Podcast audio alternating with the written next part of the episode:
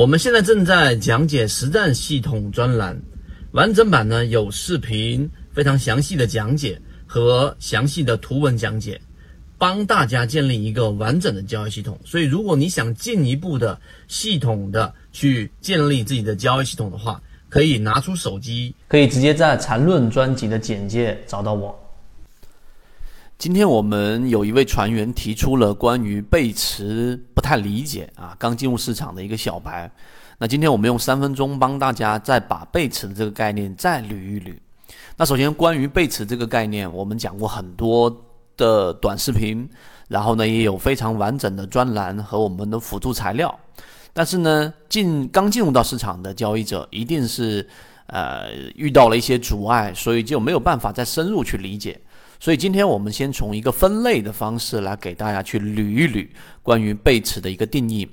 首先第一点，就像这个我们之前说过的，背驰它不是一个单一的标准的一个概念，它是一个很重要的一个交易当中的理念，一个框架。那举个例子，就像是你说苹果，它是一个类别，它可能有红苹果、有绿苹果、有青苹果，有不同的类别。所以这个背驰它不是一个单一的标准概念，这第一点要明白。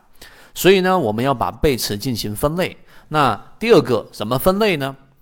首先，常规的背驰定义很清晰，就是我们说的 MACD 的背驰，在禅中说禅里面啊，它教你炒股一百零八讲里面，我们把它压缩到十八讲里面就有讲到，当一个股价连续性的下跌，当股价的这一个。K 线啊创出了新低，但是 MACD 却没有创出新低，所对应的这一根 K 线就是我们说的 MACD 的背驰，这是第一个分类。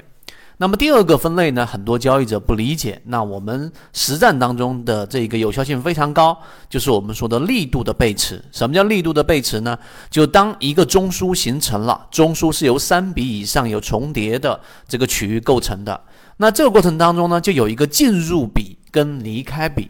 那进入比，你可以想象一个上涨的一个趋势。那么这个趋势过程当中呢，有一笔，第一笔进入到中枢，也就进入到中枢构建的这一个第一笔，它并不是进去的那一笔，而是下上下这三笔构成了一个中枢。所以进入比呢，就是我们所说的这一个力度判断的 A。那么离开比呢，就是离开中枢的那个比，就是我们假设它是 B。所以就拿 A 跟 B 来进行比较。如果是上升趋势，那这个 B 啊，它所对应的 MACD 的这个面积，或者是仅仅这一笔的长度，它是小于我们所说的进入比的，那你也可以把它理解为我们说力度上的背驰。第二种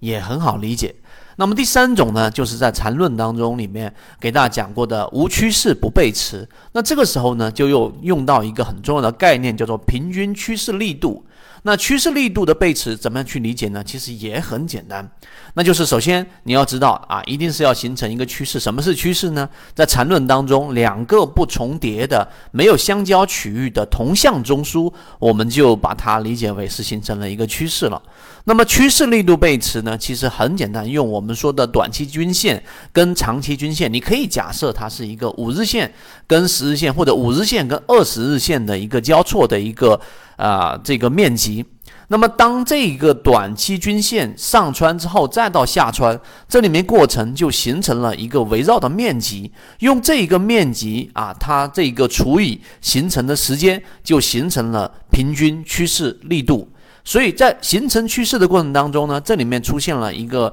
小面积的 A 跟小面积的 B，那你就拿 B 跟 A 去进行比较，那如果 B 是小于 A 的，那么就代表着它形成了一个趋势，平均趋势力度背驰啊，就形成了一个上涨的这个顶背驰，这就很好理解了。所以，当你有了分类之后呢，你就能呃逐步逐步的深入的去了解，哎，那具体这个背驰的定义跟实战意义是什么？那么今天我们的这个三分钟呢，啊，意义就在于这里，先帮大家先做好这样的分类。当然，不仅仅是这三个分类，还有别的背驰定义，但定义不是特别多，在实战当中有效的。所以从今天开始，你就开始去明白，原来背驰它不仅仅是一个单一的定义，它还有分类，还有不同类型的背驰。那这些背驰其实本质上是一样的，它都是为了统计在过程当中上涨也好，下跌也好，它的量能的衰变或者是加强的过程。这个就是缠论当中里面一个非常核心、非常核心的一个，呃，一个一个交易的哲学也好，交易的系统也好，交易的理念也好。那今天的三分钟，希望对你来说有所帮助，和你一起终身进化。